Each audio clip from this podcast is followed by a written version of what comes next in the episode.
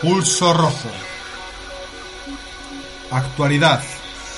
Debates. Economía. Historia. Le tomamos el pulso a la sociedad.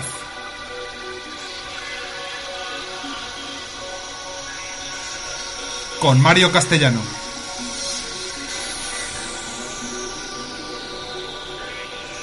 Una vez más, seguimos con nuestro programa sobre en homenaje a la República, la Segunda República Española, y contamos una vez más con la excepcional invitación, la excepcional asistencia, perdón, de Francisco Martínez Kiko.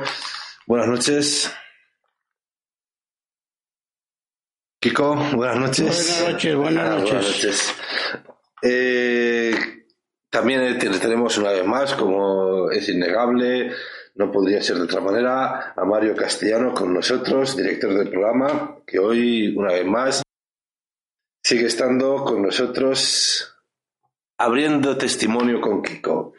Muy buenas noches y recordar a nuestros oyentes, por supuesto, que este es nuestro tercer programa de una serie de tres programas especiales que hemos hecho al respecto de la Segunda República Española y la entrevista a Kiko la podrán encontrar íntegramente en iVox y VOOX, que es nuestra página donde guardamos los podcasts y desde nuestra página web www.pulsorrojo.com podrán acceder a todos nuestros enlaces. Y por supuesto a través de...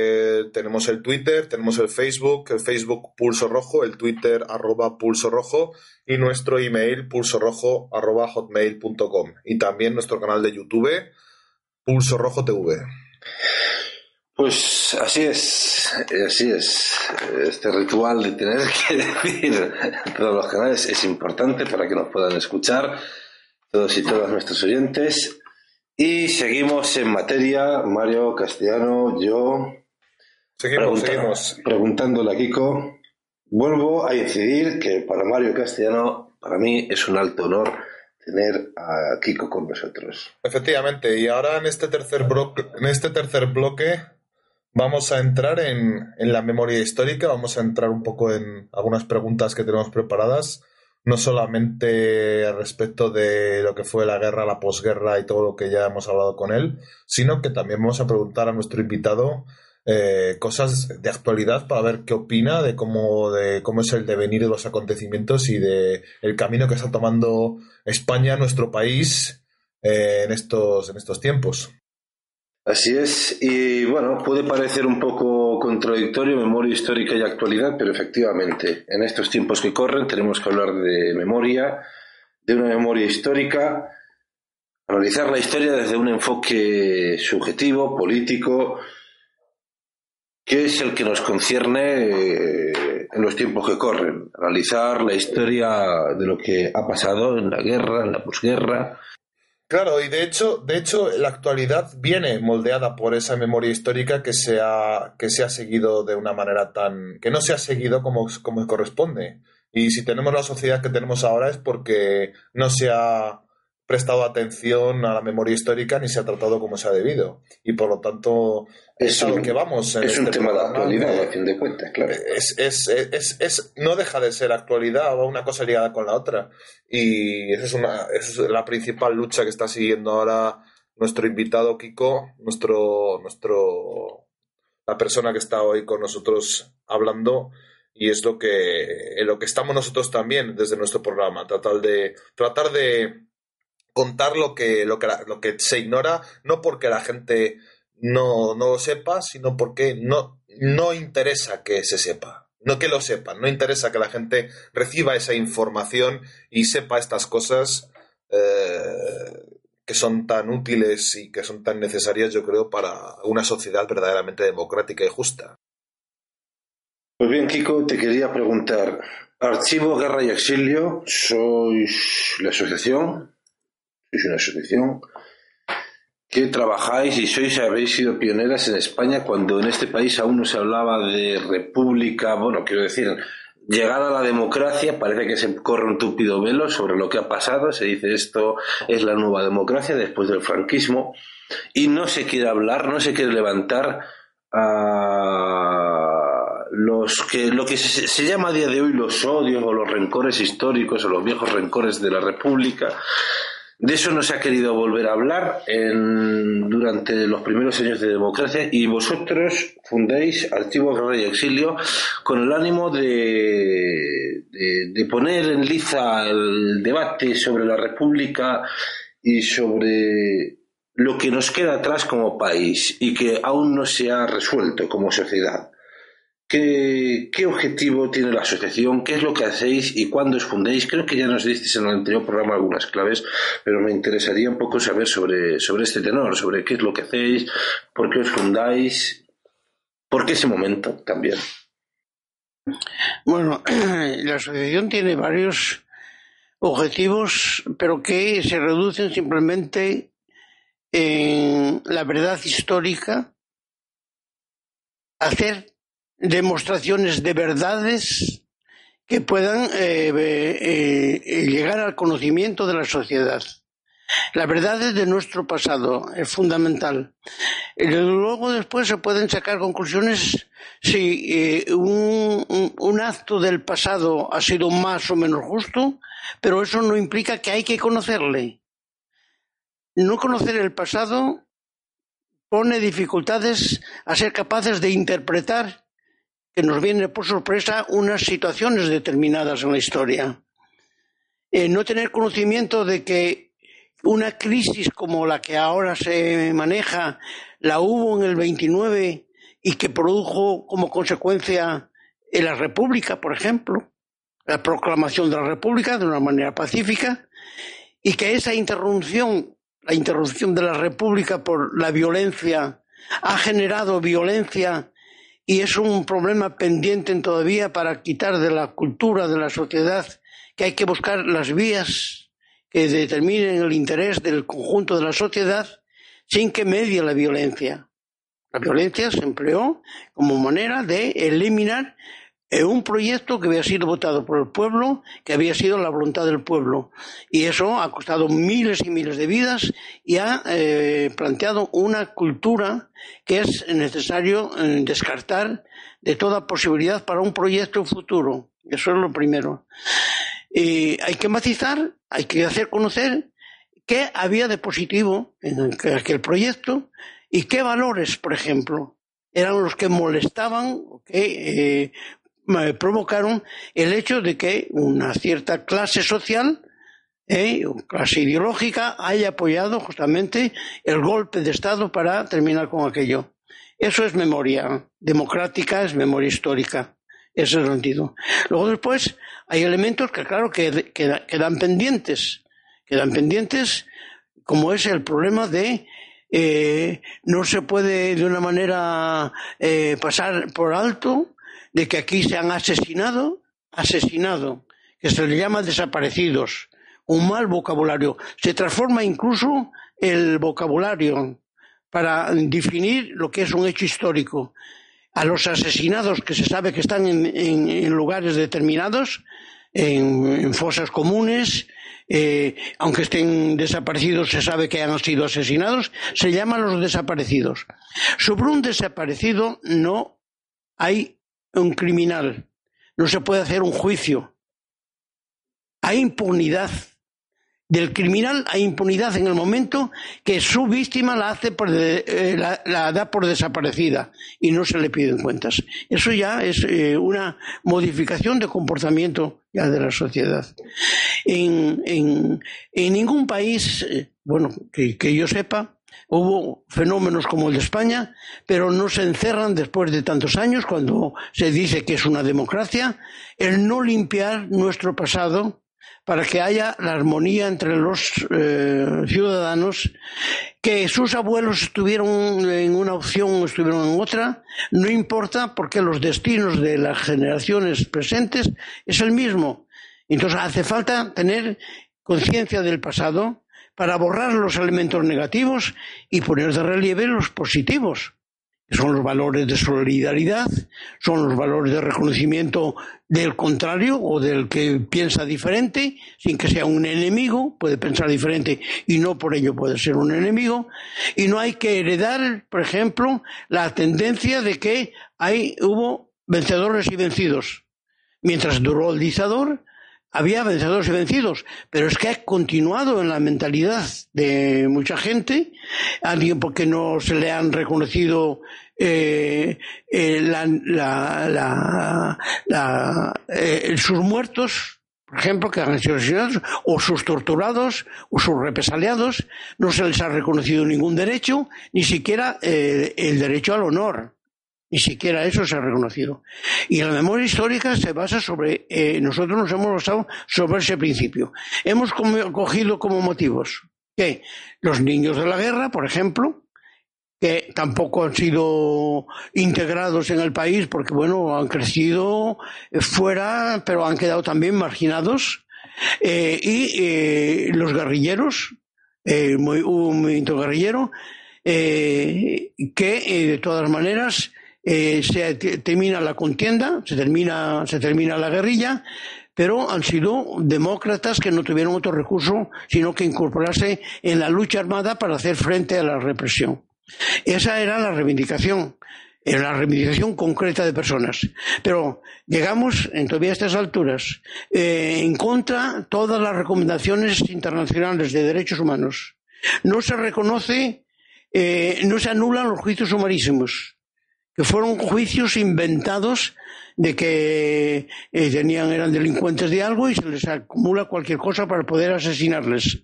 Eh, se han cometido en masa, eh, colectivamente, crímenes contra la humanidad. Los crímenes contra la humanidad, según la ley de derechos humanos, no prescribe. Y aquí se empeñan de que tiene que prescribir porque hay una tendencia y por eso hay ese interés en olvidar el pasado, de no hablar del pasado, porque no se quieren dar cuentas.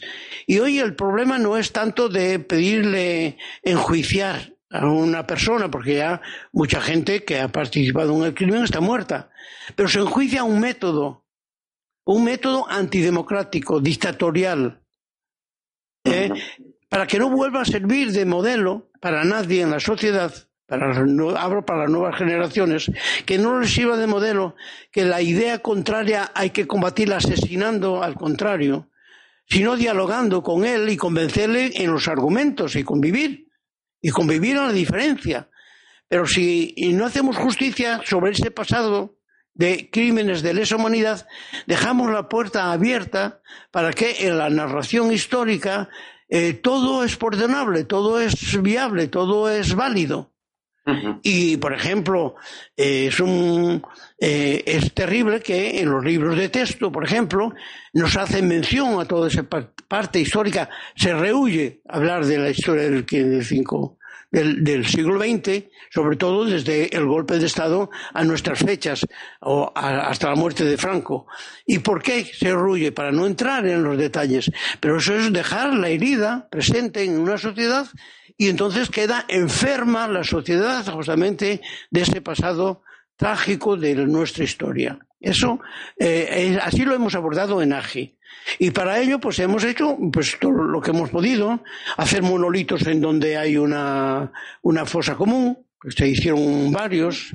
hemos organizado una caravana de memoria recorriendo toda España con, personas que habían participado en la, participado en la guerra, como los los brigadistas, eh, algún historiador, con los guerrilleros y con, eh, matizando en muchos lugares que nos han recibido. Hemos estado casi en diez comunidades, en varios lugares, eh, dialogando con la sociedad para decir que esto está pendiente y que es necesario acabar con ello.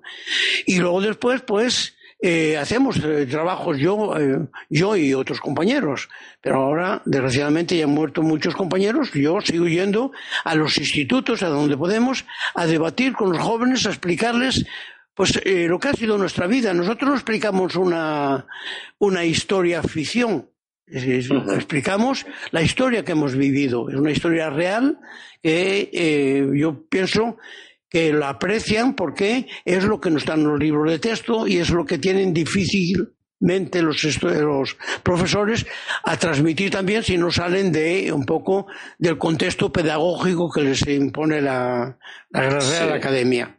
Bueno, pues es ese trabajo que nos parece que es digno, eh, no solamente la reivindicación propia e individual, sino valores que pueden servir a la sociedad, que para mí que eh, me entregué de niño a, esta causa para defenderla, quiero también seguir hasta el último momento de mi vida defendiendo una causa que creo que es noble, que es contribuir a que la sociedad eh, encuentre el camino más digno y en mejores condiciones que le hemos vivido nosotros en el XX siglo y casi lo que va del XXI. Yo, hombre, sobre lo que comentabas, eh, daré alguna pequeñita opinión. Eh, sobre lo que comentabas acerca de los crímenes de lesa humanidad, la actividad del Estado.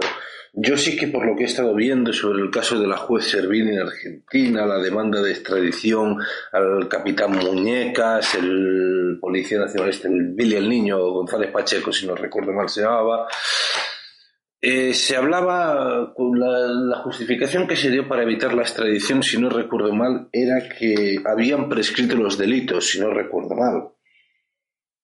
Entendiéndose que la prescripción de los delitos, en este caso, se dan porque son delitos comunes mm, y para hablarse de delitos comunes tenemos que hablar de delitos que se sitúan fuera del ámbito del Estado.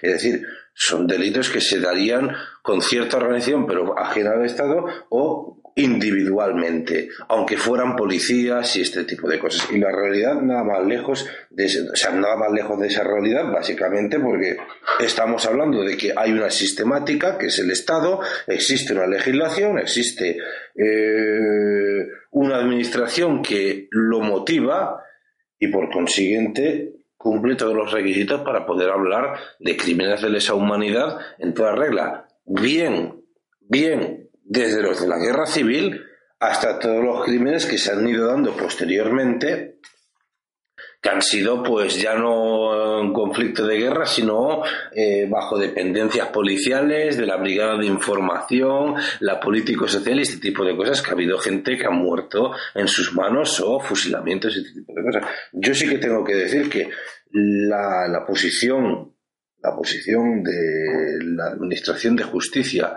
así como en concreto la posición del gobierno, que es quien tenía que facilitar y tenía que firmar lo que era la extradición de Muñecas y del capitán Muñecas.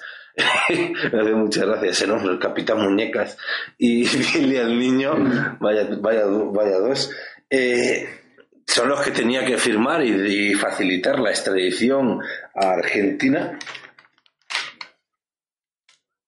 Sí, sí, claro. Que, el capitán, que el capitán Muñecas estuvo metido en el golpe de Estado del 81 y, y era el que se subió a la, tribuna, a la tribuna de oradores para, para hacer, hacer, hacer callar y hacer que se, mantener que estuvieran quietos los diputados en su sitio. Estaba en la tribuna de oradores, era el que eh, hablaba y decía, ahora por favor ustedes esperarán a que venga la autoridad militar a determinar qué se va a hacer aquí. Pues de eso es de lo que, estamos hablando. Era, el segundo de ¿Existe esa sistemática? Dime, dime, dime, dime. Bueno, mira, yo pienso que hay una extrapolación en, en muchos casos de eh, las normas. Eh, podéis ver ahora, eh, nosotros estamos en contacto, bueno, asesorados por eh, una asociación de derechos humanos, NIZCOR, el equipo NIZCOR, y justamente ahora está elaborando una carta abierta a todas las fuerzas políticas españolas, los partidos parlamentarios fundamentalmente, justamente señalando eh, las normas que determinan lo que es un Estado de, eh, de derecho y cuándo se viola el Estado de Derecho, como ha sido el caso de España, hay 50.000 cosas yo no es que no apoye de que se hayan juicios contra X personas determinadas, pero los familiares, la sociedad, no puede conformarse simplemente de que se, incluso aunque se condenen a X personas, que 150.000 asesinados queden eh, siendo delincuentes, que no la justicia, lo primero que tiene que hacer es anular los juicios sumarísimos, el reconocimiento de las víctimas y después juzgar a los causantes si los hay. Y si no los hay, si no los hubiera, que si vamos mucho tiempo no lo sabrá, pues se juzga el método, el Estado, como cultura, como, como función de un Estado que viola el Estado de Derecho y que comete los crímenes de lesa humanidad. Eso es fundamental, porque si no, incluso aunque se juzguen a X personas, eh, eh, no tiene por qué quedar. Yo no tengo por qué continuar siendo un bandolero. ¿Eh? Y mi padre se ha muerto casi en la tortura. Y nadie le repara pero yo, nadie le va a reparar porque está muerto, ni a mí me van a reparar, pero el reconocimiento, la dignidad de esas personas. No basta simplemente eh, que ahí vendremos a otro tema con el sentido de las exhumaciones. No basta solamente exhumar los restos de una persona y olvidar de que esa persona había sido ejecutada por X razones, por unos valores, y que esos valores siguen deteriorándose porque no se ponen de relieve. Ese es el, problema. Y, bueno, pues eh, estos juicios no sé a dónde irán, a ninguna parte. Pero eso de que prescribe, prescribe porque hay una extrapolación de la, de la realidad. Los crímenes de lesa humanidad no prescriben. Y aquí les hacen prescribir. Está muy bien decir, también ahora con la corrupción se dice, no, no, no, no es un problema de, de la élite del partido o del conjunto, no, es de fulano de tal y se deshacen de fulano de tal y entonces se lavan las manos el resto. No, no, es un problema de Estado. Los crímenes de la humanidad fueron del Estado franquista, si se le puede llamar Estado, ¿eh? que era un Estado falso porque se ha impuesto. Pero era, eh, daban eh, la consigna de asesinar al contrario. Eh, les, eh, les, decoraban. Cuando el que más eh, rojos mataba, el que más de, republicanos mataba, más decoraciones tenía. Entonces el Estado está implicado. Entonces, primeramente hay que condenar a aquel Estado que es un estado de la represión. Luego después, el reconocimiento de las víctimas que eran inocentes. El reconocimiento. Y después reparar. Claro y después castigar, si hay a quien castigar, y si no hay a quien castigar, al menos limpias la historia. Y luego después hay otro motivo importante, el, el, el depurar los archivos, que los archivos es justamente donde se eh, da la falsa historia de lo que es el pasado, porque no están depurados, porque allí están los informes de los asesinos y de los torturadores. Y eso es lo que dan eh, pie a que un historiador quiere saber la historia del siglo XX ahora, que no sabe lo que se pasó, y va y encuentra en los archivos eh, la versión franquista de los acontecimientos. Ese es el problema. No hay, no hay, no hay la versión republicana, no hay la versión de, los, de las víctimas. Y entonces automáticamente seguimos en todavía como, eh, desde el punto de vista jurídico, desde el punto de vista de interpretación, vencedores y vencidos. Y el vencido no tiene derecho a la palabra. Esa es la situación. Luego, mm, yo querría comentarte acerca del tema de las cunetas, los cadáveres que siguen aún desde décadas y décadas allí depositados, eh, ¿qué papel, o sea, o qué cambios en el ámbito legislativo, porque bien sabido que se incorpora la ley de la memoria histórica, parece que invita la ley de la memoria histórica a hacer un acto de honor a los republicanos fusilados, a los exiliados, bueno, a los que en general han padecido la guerra civil y el franquismo. La primera cuestión es qué tiene de verdad y qué tiene de mentira todo esto y actualmente en qué situación de aplicación se encuentra la ley de la memoria histórica. Para mí la ley de la memoria histórica del 77 o del, del 2007 es una parodia, cómplice de que continúen las cosas como están. Porque no contempla la ley de, memoria del 2007, ni contempla la anulación de los juicios sumarísimos, ni contempla eh, el, tema de la modificación de los archivos, de, eh, desbloquear los archivos y eh, hacer una revisión científica en condiciones de los archivos. Y lo único que invita es a que se quiten algunos símbolos, si no tienen un carácter eh, cultural, de eso se encargará quien no tiene poder y, no, y le da un carácter cultural a la, a la estatua de Franco o a otra cosa, como, se, como es presente en muchos lugares, que todavía están en algunas iglesias. Y segundo, facilita de que el que eh, se exhumen algunos restos de algunas cunetas sea un problema personal, no del Estado nos implica el Estado. Entonces es personal. Y es personal porque es, eh, es un delito. Sacar un, muerto de un lugar sin que constate un, un, juzga, un juez de que ha sido asesinado. Bueno, ¿cómo ha sido muerto? Eh, automáticamente se borran las huellas del crimen que es lo que la práctica de las exhumaciones. Se han hecho las exhumaciones sin juez, porque se niegan los jueces a asistir. Y automáticamente, sobre la ley universal de, justicia, eh, manipular un muerto sin que esté un juez es borrar las huellas de su muerte.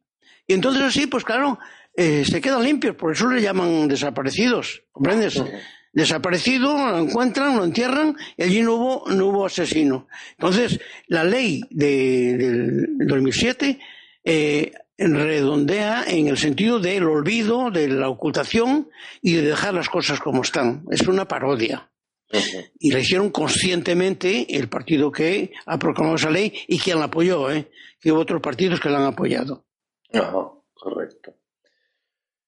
Bien, bien, bien. Eh, yo te voy a hacer la última pregunta, el resto te la hará Mario. vale, vale. Yo eh, te quería comentar, un poco saliéndome de ti esto ahora mismo, de la cuestión de memoria histórica. Eh, actualmente, tú, bueno, pues sabemos que prácticamente tu segunda patria es Francia, ¿de acuerdo? Has pasado 32 años, creo que dijiste en el anterior programa, en Francia. Sí, sí. Y actualmente, ¿tú cómo ves, cómo ves por un lado? Por un lado, son dos preguntas, ¿eh? Por un lado, ¿cómo ves que en Francia esté en auge el Frente Nacional? ¿Y cómo ves el, el, auge del nazismo en Europa del Este, concretamente en Ucrania? Evidentemente la respuesta va a ser muy mal, pero quisiera una valoración un poco más política, más extendida, lógicamente. Sé que la vas a hacer, evidentemente. Bueno, yo pienso de que esos fenómenos que surgen periódicamente tienen una causa. Es la causa de que las alternativas que se le ofrecen a la sociedad eh, no son alternativas reales, son componendas políticas y si en un momento dado hay eh, una, un, un, modelo de sociedad que quiebra porque es incapaz del mantenimiento, buscan otras alternativas cuando no hay una alternativa de transformación, una alternativa revolucionaria. Y desgraciadamente, pues estamos en un periodo histórico en donde, eh, bien por incapacidad de de dar eh, una imagen positiva o de tener un comportamiento positivo en el orden de una alternativa más democrática, más sociable, más tal, pues proliferan eh, las fuerzas eh, de carácter fascista, de carácter presidencialista o golpes. Hoy es una manera de golpe de Estado, en cierta medida, pero proliferan en ese sentido. Y bueno, yo creo que hay que preguntarse si, si bueno, el trabajo que se realiza desde las fuerzas que se llaman alternativas eh, es suficientemente eficaz y correcto. Creo que es un aprendizaje también. Pero eh, estos fenómenos se han dado todo el curso de la historia, ¿no? Y hubo sus, sus flujos y reflujos en el orden de eh, las fuerzas eh, que debían de dirigir los países, ¿no? En Francia, por ejemplo, Francia, Francia es verdad que está en una situación mucho peor que cuando yo la he conocido, por ejemplo, ¿no? Pero hubo gobiernos de izquierdas, llamadas de izquierdas. Es que esos gobiernos de izquierdas dieron satisfacción a la sociedad. ¿O es que pusieron en manos de la sociedad una parte del poder, que es muy importante, en la participación ciudadana, para que eh, no fuese simplemente eh, eh, unas democracias representativas y no participativas?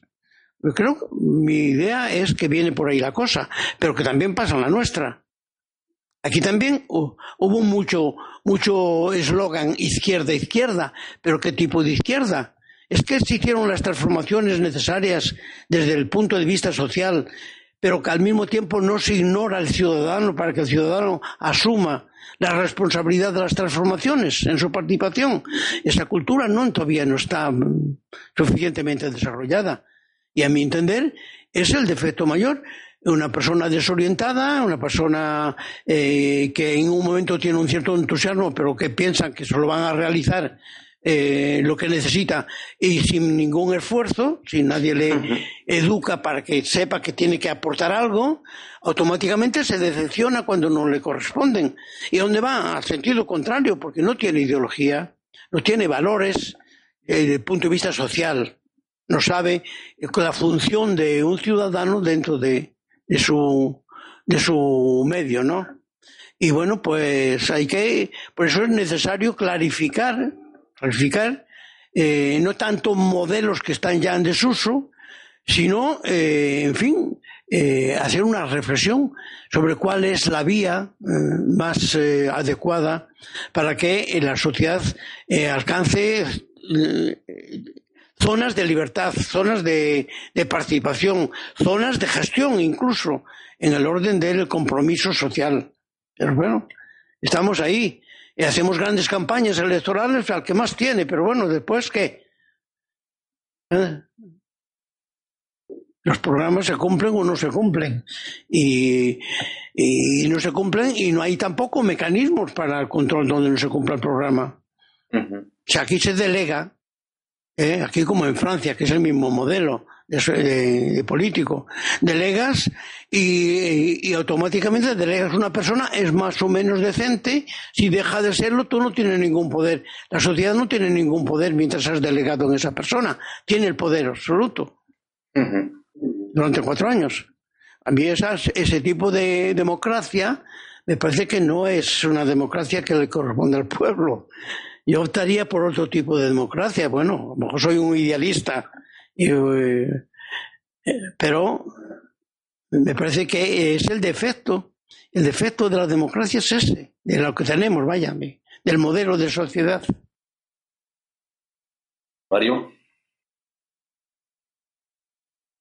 Efectivamente, yo ahora quería preguntarte eh, acerca de, ya lo hemos eh, tocado en, en, en tu intervención anterior, pero quería preguntarte acerca de en concreto, ¿qué medidas o qué asignaturas o qué partes de la asignatura de historia, no sé, pero en general, ¿qué, qué, qué introducirías tú en el modelo educativo actual español para que los jóvenes entendieran lo que fue la lucha de los antifranquistas, de los republicanos, y para que comprendieran eh, esta memoria histórica de la que Primeramente, eh, el depurar los archivos.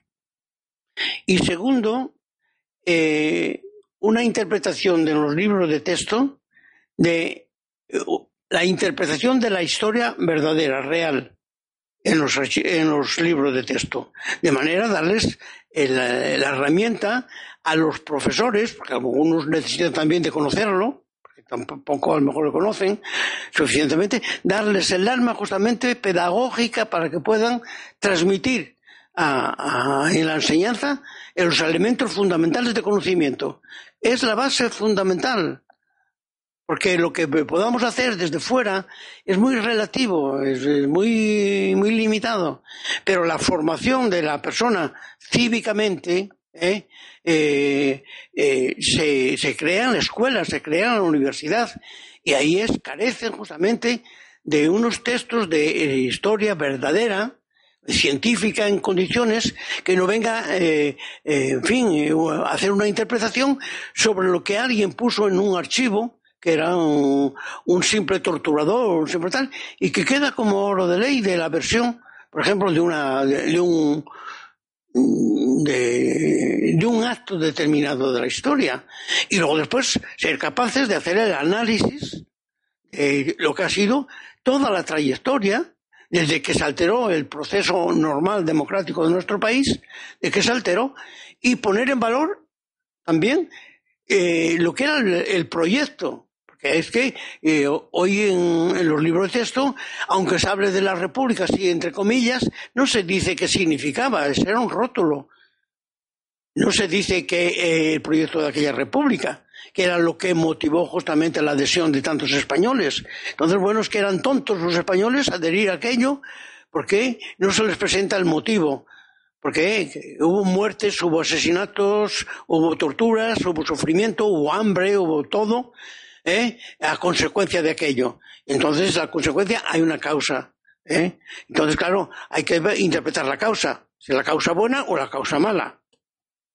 Ahí la causa, había la causa por la que se motivaban y había la otra causa, que era la causa que tocaba a intereses de una clase social determinada y a una ideología determinada de este país, que eran los grandes terratenientes, las, grandes fortunas, y la ideología de la Iglesia o la ideología fascista, que estaba aquella en moda, por ejemplo, en Alemania y en Italia, y que se transmitió como una alternativa, ¿comprendes? Claro, con el ejército, porque solamente eh, en, en, transmisión verbal no, no hubiese hecho efectos, pero al mismo tiempo el ejército. Y después se cultivó todo eso, el franquismo ha cultivado eh, toda una, una interpretación, una interpretación del individuo en la vida, una interpretación de las relaciones humanas, una interpretación de la historia. Y todo eso es una herencia que tenemos. Entonces o la modificamos o dejamos los revisionistas, que están saliendo cada día más, revisionistas de la historia, que escriben la historia a tono con esa versión, la versión del vencedor. Yo creo que hay que ir por ahí y, y nosotros hacer lo que podamos, claro.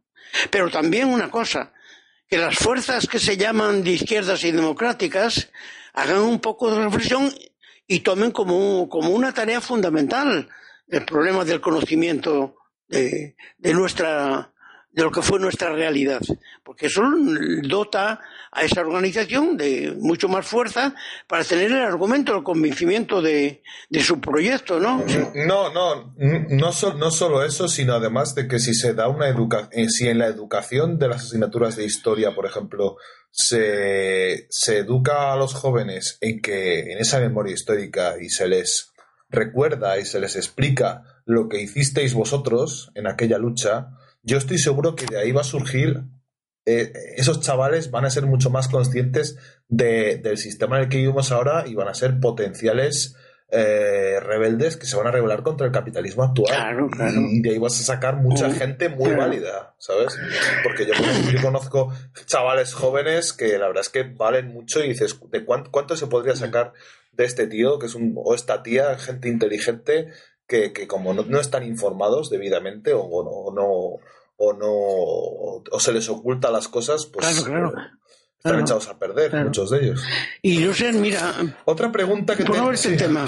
yo lo, lo, compruebo. Yo voy a algunos institutos y bueno, dicen, va, va, va, te quería, te que, Mira, mira, me, me interesa, me, me, interesa eso, me interesa, me interesa cómo es tu sí, andadura por los institutos. Sí, sí, muy bien, me reciben y me aplauden y muy tal. Pero bueno, hay un, hay un defecto si no se continúa, ¿eh? ¿Eh? llega, este es un guerrillero y tal y tal, y la gente dice, hombre, como si viniera aquí, como si cayera aquí de Marte algún marciano, ¿no? Algo extraño porque nunca se le habló, en algunos lugares ni se le habló, en otros lugares sí, ya, ya, ya saben, depende de zonas. Y entonces, eh, haces una descripción, bueno, te, te, te presentan muy bien y te toman como un héroe. Pero ahí se acabó la historia. El héroe fulano de tal. No, no ese es el problema. Ese guerrillero, eh, yo trato de explicarlo, ¿eh? pero eh, no puedo explicarlo todo y no, no, no, no, tengo tiempo para todo. Hay que explicar por qué hubo una guerrilla, cuáles fueron las razones, situarlo en el terreno histórico. ¿Por qué hubo una guerrilla? Yo no soy más héroe que otro que a lo mejor no fue guerrillero, ¿eh? Por ser guerrillero. Es que me tocó eso, como les tocó a otros jóvenes, y automáticamente estás en eso y estás cumpliendo eh, una función en un momento determinado, pero que hay una causa que lo ha determinado. Hay que analizar las causas. ¿eh? ¿Y cuál era el objetivo ¿Por qué esos, eh, ese, había la guerrilla? Porque había unas causas determinadas que ha sido eh, ni más ni menos que la sublevación del régimen franquista. Por eso eh, es una continuidad de la, de la lucha por defender la República, ni más ni menos. Como ahora el hecho de reivindicar justamente ese pasado es una manera de reivindicar valores no simplemente un título, en unos valores que han quebrado justamente con el franquismo y que dejan secuelas muy grandes en el presente. ¿eh? No solamente ignorar lo que ha sido nuestra historia para, para una muchedumbre de, generaciones eh, presentes y futuras, sino al mismo tiempo, pues, eh, el, el, extrapolear una realidad de, de un país que tuvo un, eh, una situación que le dejó el trauma. El trauma del miedo, por ejemplo, se manifiesta ahora. El temor a ser participativo por si acaso. Eso eh, cada día menos, pero todavía menos más que las nuevas generaciones se van desprendiendo de eso, pero sí lo que se sigue ignorando es por qué sus abuelos han tenido tanto miedo de poder hablar ¿Por qué no querían participar? Porque claro, es que el otro abuelo anterior se lo habían asesinado por haber estado en un sindicato, por haber tenido una opinión política.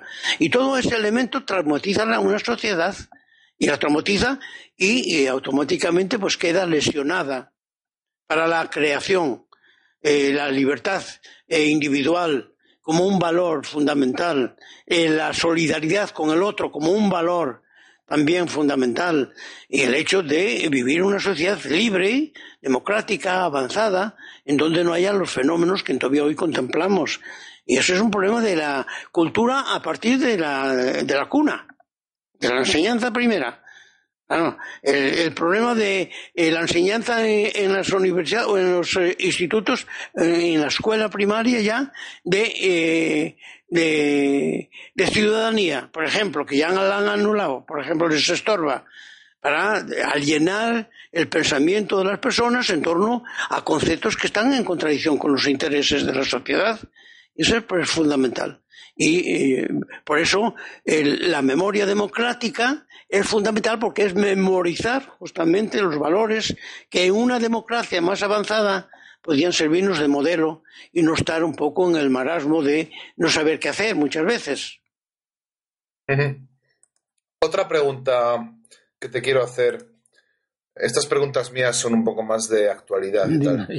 Eh, ¿cómo, valoras, ¿Cómo valoras la situación? Esta pregunta ya sé que engloba muchísimas cosas porque hay muchos partidos, nuevos partidos que han surgido ahora, pero yo te quería preguntar en concreto, ¿cómo valoras la, a los partidos de izquierda, el espectro actual de partidos de izquierda en España, desde los que, desde Izquierda Unida o PSOE, incluso estos nuevos partidos como, por ejemplo, Podemos? Todos estos, eh, todo este esta actualidad, ¿cómo, cómo lo ves? ¿Qué opinas? Mira, yo, yo creo que, que yo comparto la idea que se dice que se ha, ha, agotado el modelo del 78. Yo lo comparto. No que se ha agotado, salió agotado ya. Salió débil, porque no se abordaron los problemas de, de, de, de profundidad justamente para no uh, tener esta deriva. Entonces no llega de ser, aquí... no, deja, no, no, deja, de ser un descendiente de, de la, del anterior modelo franquista, ¿no? Pues es un descendiente. Claro. Tenemos el jefe de Estado con número franco. Claro, claro, claro. Entonces ya, ¿qué más quieres, no? Claro. Pero luego después el hecho de no rendir cuentas sobre el pasado y de limpiar justamente el pasado, ¿eh? no, no, iba a haber un trauma, no iba a haber otra guerra civil, eso es una especulación. No, no, habría que decir, ha pasado esta anomalía en España, ahí vamos a normalizar España, para que el Estado de Derecho sea para todos los españoles igual, sea cual sea el pasado vamos a vivir en el mismo Estado de Derecho. Pero no, no, no se quedan solamente las prebendas que el franquismo ha creado, sino crean también, pues, eh, todo el aparato del Estado queda, queda en, servicio. Y se cambia de rótulo, pero eh, siguen mandando los mismos, ¿eh? Siguen mandando los mismos. Bueno, entonces. además hemos creado una los ilusión. Hijos de ellos, los hijos y los nietos. Claro, son los, mismos, son los mismos, Aunque se apunten al Partido Socialista o Izquierda Unida incluso, ¿eh?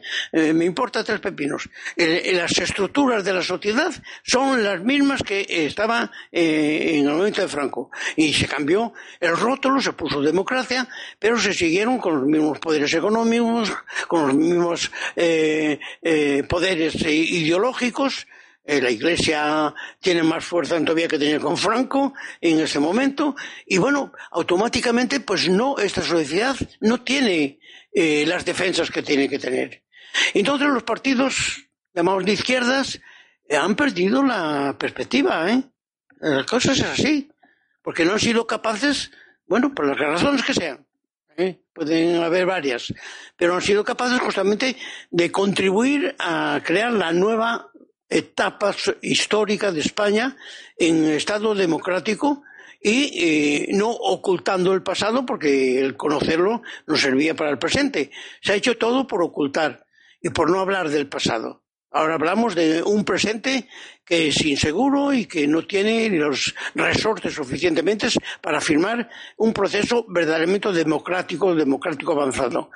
Y entonces surge la desesperación y en la desesperación se apuntan al, al, al, que más aparece un poco populista o poco ofrece mucho, que yo me parece, yo no me hago ilusiones tampoco con Podemos, porque Podemos, eh, vamos a ver, ¿eh? está muy bien, desde la oposición se puede decir todo, ¿eh? y puedes prometer todo. Pero cuando estás metido a pruebas, hace falta si es verdad que eres coherente o no es coherente.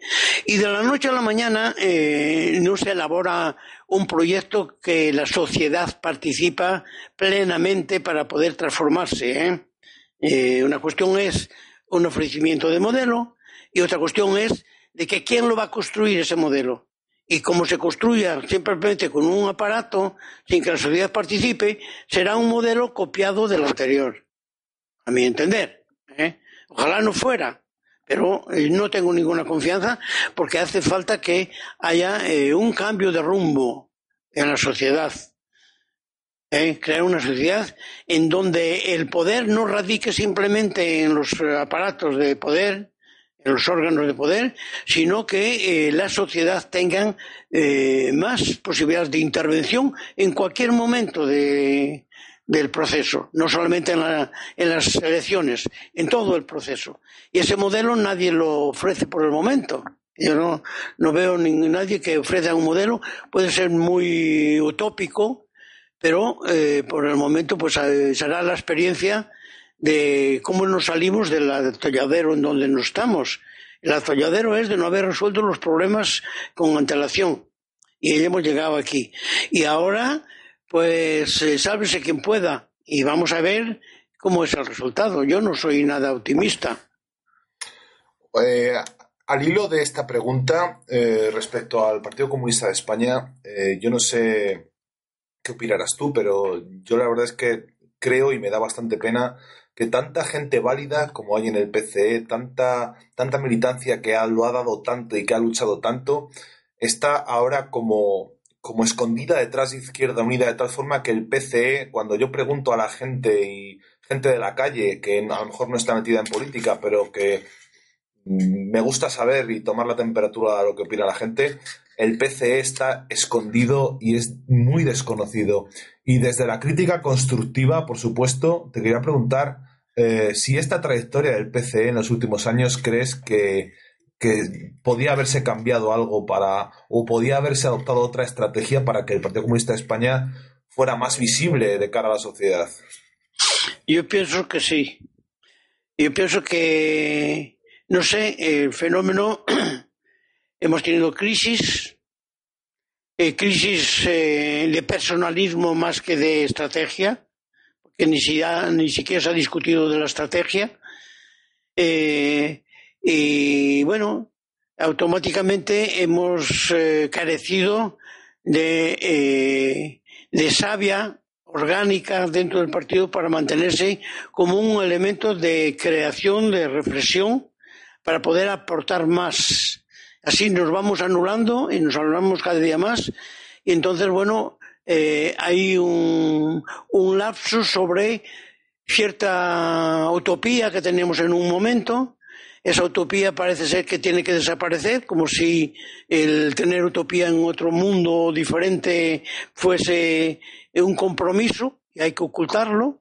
Y entonces ahí, es eso. Nos hemos puesto detrás de eh, una experiencia eh, electoralista, no va más allá, electoralista, y no creo que ese sea el solo camino, porque no hemos contribuido. ¿Te refieres, ¿te refieres a Izquierda Unida? Eh, sí, sí, a Izquierda Unida.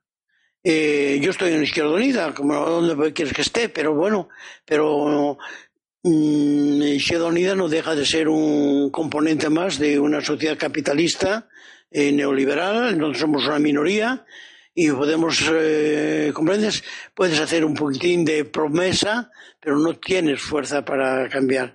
Y entonces yo creo que hay que elevar la sensibilidad de la sociedad a un nivel más alto, aspirar a otra cosa, salirse del neoliberalismo, de crear una sociedad democrática avanzada y tiene que ser por la vía participativa y tiene que haber una teoría también de un partido revolucionario que piensa más allá del presente, ¿no? Y el partido ha perdido fuelle. Me viene, me viene, de maravilla porque la siguiente pregunta trata sobre el neoliberalismo. Aquí desde Pulso Rojo hemos tratado en muchos debates, eh, Rubén lo sabe porque eh, ha estado a mi lado siempre desde el comienzo. Y, verdad, Rubén, que hemos estado ahí hablando del neoliberalismo y batiéndonos en, varios programas. Hubo tres, los tres primeros programas que fueron magníficos sobre el neoliberalismo. Y bueno. Entonces te queríamos preguntar, eh, Kiko, acerca de la pregunta, la formulo tal como está escrita. ¿Crees que es posible construir un nuevo modelo de Estado republicano y de izquierda? Imagínate una tercera república o todos nos imaginamos la Tercera República, todos fantaseamos con ella de una manera o de otra, ¿no? Eh, pero la pregunta es, ¿crees que es posible construir un nuevo modelo de Estado republicano y de izquierda en el actual contexto de neoliberalismo atroz en el que vive sumergida la Unión Europea y en general el resto del mundo? Tiene que haber ruptura cultural y ruptura eh, política. Si no, con estos, yo a mi entender, no se construye ninguna democracia avanzada y menos el socialismo. El socialismo, aunque sea una utopía, tiene que estar en un proyecto eh, eh, muy bien matizado en el orden de la denuncia justamente de lo que no es, de lo que no vale y por qué razones hay otros modelos que valen. Eh, que hay que crear siempre, por supuesto, no vale solamente repetir el pasado, pero eh, eh, que hacer tabla rasa de toda una experiencia social para convivir en, un tipo de sociedad no te sale de la repetición de, de las formas, que es lo que tenemos, 40 años de experiencia. Y llega un momento como resultado o sea, porque cuando, cuando, cuando aparece la contradicción fundamental, ¿eh? una crisis económica se convierte, bueno, hay una crisis política también que la provoca, una crisis institucional que la tenemos. Entonces hay ese marasmo. Y yo creo que el partido tiene una misión histórica, la tuvo siempre, para mí es un concepto del marxismo revolucionario, un concepto de la transformación de la sociedad, eh, no de una manera radical, sino paulatina, transmitiendo una pedagogía de conocimientos, de valores a la sociedad que le permitan justamente asumir. Si la sociedad no lo asume, no va a haber transformación. Pero nuestro mensaje no llega a la sociedad porque nos hemos eh, incluso renunciado a los canales que teníamos. Y nuestros canales de transmisión pasa por campañas electorales por Izquierda Unida y tal y tal, pero como partido, eh, bueno, estamos eh, eh, un poco en, el silencio. Y el partido tenía que poner, a mi punto de vista, más hincapié. Yo, comprendes, más hincapié justamente sobre problemas que tampoco se manifiesta, que es este tema de la memoria democrática, que era el que estaba implicado. No, estaba Izquierda Unida, estaba el Partido Comunista. Y el Partido Comunista eh, eh, es responsable también eh, en los tratados de, de, la transición en donde permite justamente estar de acuerdo con la ley de amnistía. Y entonces, bueno, que fuera una coyuntura, pero tenemos la obligación de desmarcarnos de esa posición, y igual que nos hemos desmarcado de otras, no hemos tenido tanto escrúpulo, ¿comprendes? ¿Por qué? De, otras posiciones de nuestros dirigentes o de quien fuera, también de esa posición podíamos desmarcarnos, decir, no, están, es nuestra posición y no somos cómplices del silencio, el olvido que se está realizando sobre nuestro pasado y la deformación la deformación histórica.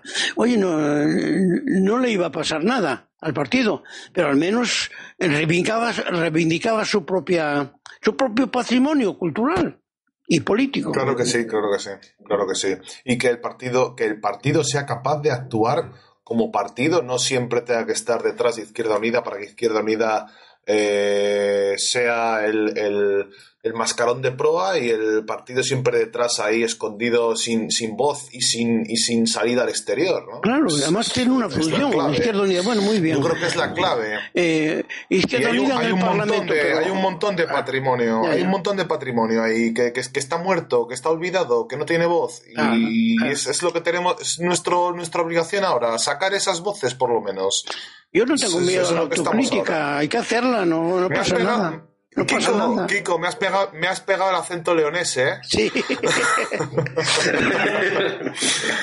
me ha pegado el acento, vaya por Dios. Un país soletano que, que acaba con el acento leonés. ¿eh? Sí, vaya tela. Vosotros ya vais la palma, ya vais la palma del castellano. Soy la cuna del imperio, ¿eh? Sí, sí, sí. Sí, señor, sí, señor, amigo mío. Pero bueno, pero mucho leonés también fue, fue a las Américas. ¿eh? Sí, bueno, también, también. Hoy leonés y de Extremadura, ¿eh? las grandes legiones de exterminio de los indios en México y en el Perú. Anda que, anda que también hay la que liamos. Ah, sí, sí. Otra, otra pregunta tengo para, para hacerte. Eh, ¿Cuál crees que es el camino para luchar contra el neoliberalismo? Para convencer a la clase trabajadora de que el neoliberalismo es, yo tengo, no sé qué opinarás tú, Kiko, yo tengo la teoría de que el neoliberalismo es como un virus, que es como la carcoma que se come las, las maderas de las sillas y las destruye por dentro, pues, y vemos eh, la evolución de la historia, vemos México, vemos eh, Argentina, vemos eh, toda Latinoamérica, nuestros, nuestros oyentes, nuestros amigos y compañeros americanos y sudamericanos saben más de esto que nosotros. Vemos ahora Europa, vemos Vemos ahora cómo está Grecia, Kiko, vemos cómo está Grecia, un, país mediterráneo como el nuestro, que está aniquilado por esa deuda ilegítima que, le hacen pagar. Ese neoliberalismo brutal, destructivo, que ahora está pidiendo expulsar funcionarios, cargarse el INEM, privatizando empresas públicas, la sanidad, la educación y todo lo que se encuentra por delante sin piedad ni misericordia. ¿Cómo convencemos a la clase trabajadora de nuestro, de, nuestro país o de nuestros países para luchar contra esto que se nos viene encima? Eh, al menos hay que intentarlo. Hay que intentarlo. Es cierto de que en este momento la clase trabajadora está poco, eh, poco sensibilizada como clase desde el punto de vista de identificación porque el individualismo se desarrolló mucho en las personas, es una parte del liberalismo y de la sociedad capitalista, de huir, hacer huir a las personas de toda acción colectiva, de hacerles pensar en personal, porque en ese sentido, pues automáticamente la fuerza de liberación se debilita, ¿no? Entonces yo creo que es un trabajo pedagógico, político, constante, eh, buscando ejemplos, ejemplos del pasado y del presente, de manera ir ilustrando, dar conciencia a la gente. Antes, eh, por ejemplo, en, eh, bueno, en los años 30, las personas tenían más conocimiento de su clase, estaban más identificados con su clase. En el modernismo se ha diluido ese concepto de clase.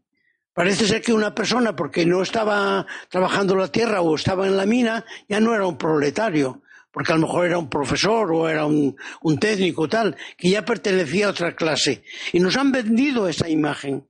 El capitalismo nos ha vendido esa imagen y nosotros no hemos tenido suficientemente arraigo para eh, introducir este concepto de clase a todas las personas que tienen una función social. Es clase. Quien la otra clase es la que se sustenta del beneficio de los que producen, de los que trabajan. ¿Comprendes? Entonces no, no, hemos tenido fuerza para diferenciar y hay una confusión terrible. Entonces es un trabajo a realizar porque quien tiene que liberarse en la sociedad es la clase oprimida, a condición que sepa que lo es. Entonces hay que darle todos los elementos, hay un gran trabajo a hacer. Ese es el trabajo para mí del Partido Comunista, fundamentalmente, de ir dando esa conciencia eh, de los partidos comunistas, porque bueno, vivimos una etapa histórica donde nuestros modelos parece que se han quebrado y yo creo que a lo mejor quebró en el orden de la práctica, pero no en el orden de la teoría. Entonces habrá que volver eh, buscar formas. No sé lo que harán las generaciones futuras, ¿no?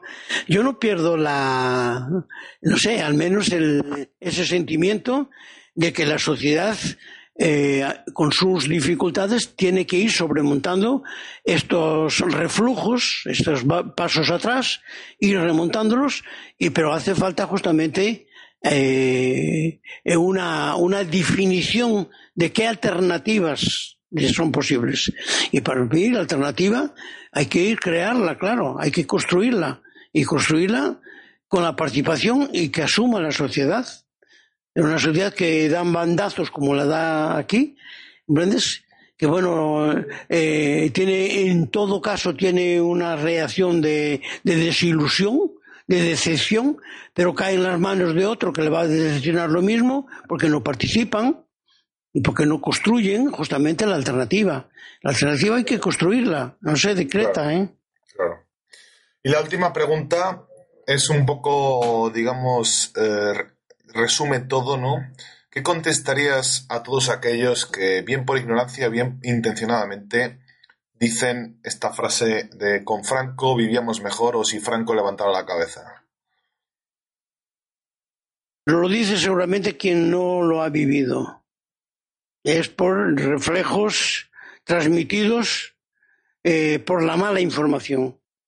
Porque quien lo haya vivido eh, habrá mucho, muy poca gente que lo diga. Quien haya pasado el hambre, las torturas, eh, los sufrimientos, las cárceles y, todo lo que en torno a eso era, porque era el trauma general de la gente que no podía, no podía expresarse, no podía hablar, porque le caía la represión inmediatamente. esa, esa arrogancia del poder policiaco, por ejemplo, desafiando a cualquier persona, eh, porque no le gustaba cómo ibas andando, cómo andabas. Eso, eso yo lo he vivido. Entonces, quien haya vivido eso, no. Entonces, justamente esas generaciones posteriores que se atreven a decir estas tonterías es porque eh, han tenido una mala transmisión de la verdad. Por eso la verdad es tan importante como elemento, conocimiento de lo que ha sido nuestra historia. Entonces ya la gente tiene un elemento más de reflexión. Así, de otra manera, no tiene eh, ningún elemento de reflexión. le dan la respuesta hecha y se la dan por la mala, por la mala información que hay de transmisión, transmisión de eh, un, modelo de vida eh, franquista, claro. Por eso dice que con Franco está mejor. Hombre, claro. Es que Franco era un, no era un dictador, no era un dictador, eh, un verdugo, no, no. Eh, te lo presentan en los libros de historia como un jefe de Estado, como un jefe normal, como si el pueblo lo hubiera elegido. ¿Comprendes? Ese es, ese es el defecto.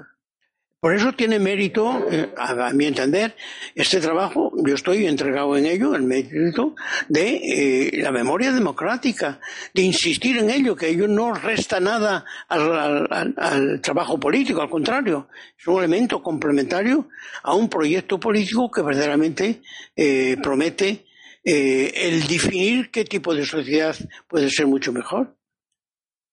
Es que te hago esta pregunta por, eh, imágenes que tengo yo un poco en mi cabeza de, por ejemplo, cuando es el Mundial de Fútbol y oyes eh, a la gente joven eh, exaltar la bandera de España, lo cual a mí no me parece mal, pero esa exaltación exagerada gritando arriba España por las calles, esos, esos legionarios o esos militares que van, que van cuando, hay que sacar a la Virgen y, van alzando la mano con el arriba España, y eso lo he visto yo el año pasado eh, en, diversas, en diversas festividades y diversos eventos deportivos, y está volviendo eso como si eso fuera la exaltación del país, y a mí se me ponen los pelos de punta. Es, es algo que quería preguntarte también. En fin, se, ha perdido el civismo, eh, la convivencia, el, el, valor, el valorar el otro también, el diferente, y, y, eso en el fútbol es una expresión ya de una rivalidad agresiva, por ejemplo. Eh, viene de toda esa cultura. Bueno, pues con esto vamos a cerrar nuestro programa. Ya hemos liquidado la batería de preguntas. Eran 32 las que te teníamos que hacer. Habíamos recopilado 32 y alguna más. Ah, Para los tres programas. Eh, debo reconocer que es admirable, es encantador haberte tenido aquí. Yo, para mí, creo que es uno de los mejores programas, por no decir el mejor, programa que se ha hecho. No me lo hagáis creer. Sí, sí, sí, Kiko, las cosas como son. Sin duda. Y pues que encontréis mejor, ¿eh? porque no quiero ser tampoco el. No, creo, no creo que se vaya a encontrar mucho mejor que esto, desde luego. Pero yo quisiera decir y decirlo a los oyentes algo que debo decirlo, inevitablemente. Kiko, ya lo dije en el primer programa, tiene 89 años, va a hacer 90. Después de haberlo oído, muchas personas yo creo que se sorprenderán. Si lo conocieran en persona, más aún. Más aún, más aún porque, primera, que no lo parece, que no lo parece. Qué capacidad física, qué capacidad mental. Yo me quedo anonadado. Yo para mí, Gracias. Tengo, estoy entrevistando, estamos entrevistando, Mario y yo, a lo que podríamos decir con mayúsculas, el hombre nuevo. Mm. Con 89 años, el hombre nuevo. Y hay gente con 25 años que, son muy viejos. Están reventados, no, solamente físicamente, sino me refiero ideológicamente, en su integración social, no están puestos. Yo, la verdad, que cuando ves una persona de este calibre, mm, la distingues. Y yo, la verdad, que no tengo más que palabras buenas para Kiko porque, y quien lo conoce sabe de, lo que estoy hablando. Yo tengo que decir que cada una de las preguntas que hemos hecho Mario y yo, hablo especialmente por mí, no conozco las emociones de Mario porque no estoy en él, pero estoy convencido que será lo mismo, ha sido una experiencia, cada pregunta, cada respuesta que nos ha dado, no por nada, sino porque he aquí la voz de la experiencia, del saber de tantos años, pero especialmente yo tengo que remarcar una diferencia muy importante. Hay hombres y hay mujeres que en muchas, en muchas ocasiones, bueno, se retiran cuando ya llegan a cierta edad. Podría ser en muchos de los casos que se retiran ya porque no se encuentran en condiciones físicas y evidentemente que eso es perdonable, muy perdonable. Pero hay gentes que llegan a cierta edad y evidentemente ya asumen que lo tienen todo hecho y que, en fin, que ya no tiene nada más que aportar. Yo tengo que decir que Kiko es una persona que se podría resumir de la siguiente manera. Cuando José Díaz, secretario general del Partido Comunista de España, en el fragor de la batalla, en el fragor de la guerra civil, pronunció el discurso de un esfuerzo más, Creo que Kiko se quedó muy bien con aquellas palabras y ha seguido desde aquel entonces, día tras día, presentando y dando un esfuerzo más por la causa revolucionaria, por sus convicciones, por sus ideales, por sus compañeros y compañeras que en su día perecieron en la guerrilla y en la guerra civil, incluso en situaciones de paz dentro del franquismo, murieron en manos o fueron torturados o torturadas en manos de la policía y de la Guardia Civil. Con un esfuerzo más, día tras día, Kiko se levanta y lucha, pese a todo, por esos hombres, por esas mujeres que lo dieron todo y sigue dándolo todo y estoy convencido que lo dará hasta el último día. Para hombres como él, y estoy muy emocionado, tengo que decir que no hay más que palabras buenas y el tributo que le debería dar a esta sociedad creo que algún día lo entenderá la sociedad qué tipo de hombre es Kiko y qué favor le debe a un hombre como este que luchó por la libertad, que lucha por la libertad todos los días y que no cejará su empeño por crear un país más justo, más libre, más democrático, un país en el cual a la gente no se le mida por qué clase social tenga, qué riqueza social, sino por ser hombre o mujer. Yo me gustaría parecerme a ti, Kiko, en algún momento de la vida, querría ser como tú, sé que no llegaré a ello, y ni muchos llegaremos a ello, pero también tengo que decir que la historia de la humanidad está también llena de grandes hombres y grandes mujeres que luchan incansablemente por ellos. Ante eso es ante los que nos tenemos que parecer, aunque sea mínimamente y en la sombra, pero tenemos que buscar ese reflejo y no en sinvergüenzas y en caras duras que son los que nos marcan muchas veces la pauta cultural en nuestra sociedad. Con hombres como tú, Kiko, yo tengo que decir que hasta donde sea necesario iré. Y sin esto no tengo mucho más que decir. Muchas gracias, muchas gracias, Kiko. Que muchas gracias, Kiko. Muchas gracias a vosotros. Y buenas noches.